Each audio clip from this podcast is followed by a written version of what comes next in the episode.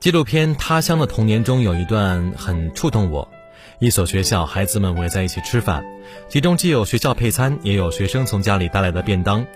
老师让大家把食物分享出来，然后选择自己想吃的东西，让他们明白，即使是自己喜欢的东西，也需要分享的。然后老师假装从孩子们盘中抢食物，无一例外的被挡了回来。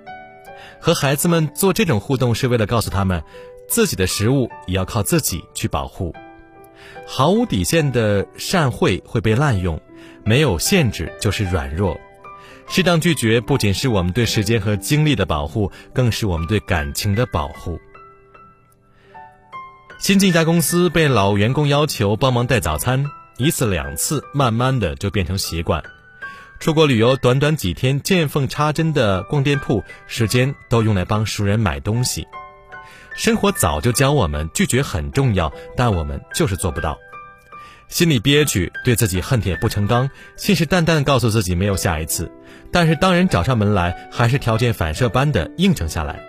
我们太怕得罪人了，无论熟和不熟，但凡不满足对方要求，我们就难以心安理得。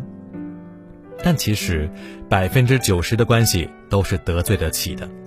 放弃一些世故人情，生活并不会受到影响，只会变得轻松。即便是那些你很在意的人，如果总是为难你，你往往也会发现对方不值得你迁就。刚毕业的桃子说，大学室友突然找他要找新的公司地址，他的生日快到了，以为室友要给他送礼物，还是多问一句：“要来做什么呢？”网友要给我寄东西，我不想泄露自己的信息。所所以我的信息就可以泄露吗？一气之下，桃子拉黑了这个室友。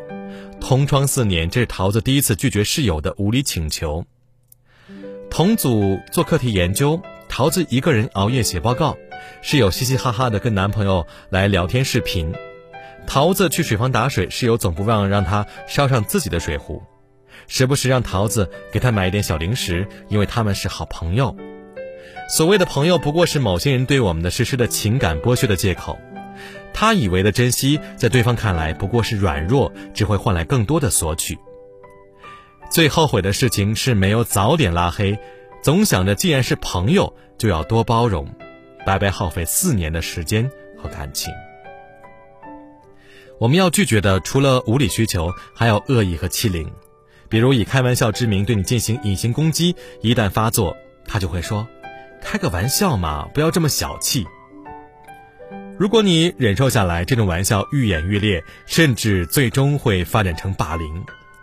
有一个胖胖的女孩告诉我，有一天下班刷脸打卡，机器故障，怎么也打不上。一个女生大声说：“你往后站一点，脸大，镜头都装不下了。”所有人都笑了，他也跟着笑，可心里真的不太好受，因为胖被嘲笑，他早就习惯了。后来大家又说他穿衣服土气，嫁不出去。再后来他离职了，听说得了抑郁症。小孩子的玩笑是真的玩笑，大人的玩笑多多少少有认真的成分。忍受讨好不一定能让关系变好，拒绝却能换来尊重。被冒犯以后，一定要让对方知道怎样对待你才是正确的态度。经过长达四年的恋爱，杨丞琳和李荣浩终于修成正果，领证结婚。这本来是一个好事儿，却有记者质疑他们冲动领证。杨丞琳不淡定，直接回怼：“你觉得这是冲动吗？我们交往的时间应该蛮长吧？一个人不尊重你，你也不必要对他客气。不容触碰的界限感可以让我们免于情感的绑架，最大程度的保全自我。另外，明确界限还能让对方知道你是谁，以及你们是怎样的关系。”钱钟书去世之后，暗恋了杨绛一生的费孝通前来探望。临走时，杨绛对他说：“楼梯不好走，你以后也不要知难而上了。”一语双关，温暖的叮嘱里藏着坚定的拒绝，明确的告诉他：“我是钱钟书的妻子，我们不可能的。那些不喜欢的事情，不答应就是最好的尊重。拒绝很难的时候，也可以选择温柔的劝退对方。”我们约定，明确界限，只做让自己舒服的事情吧。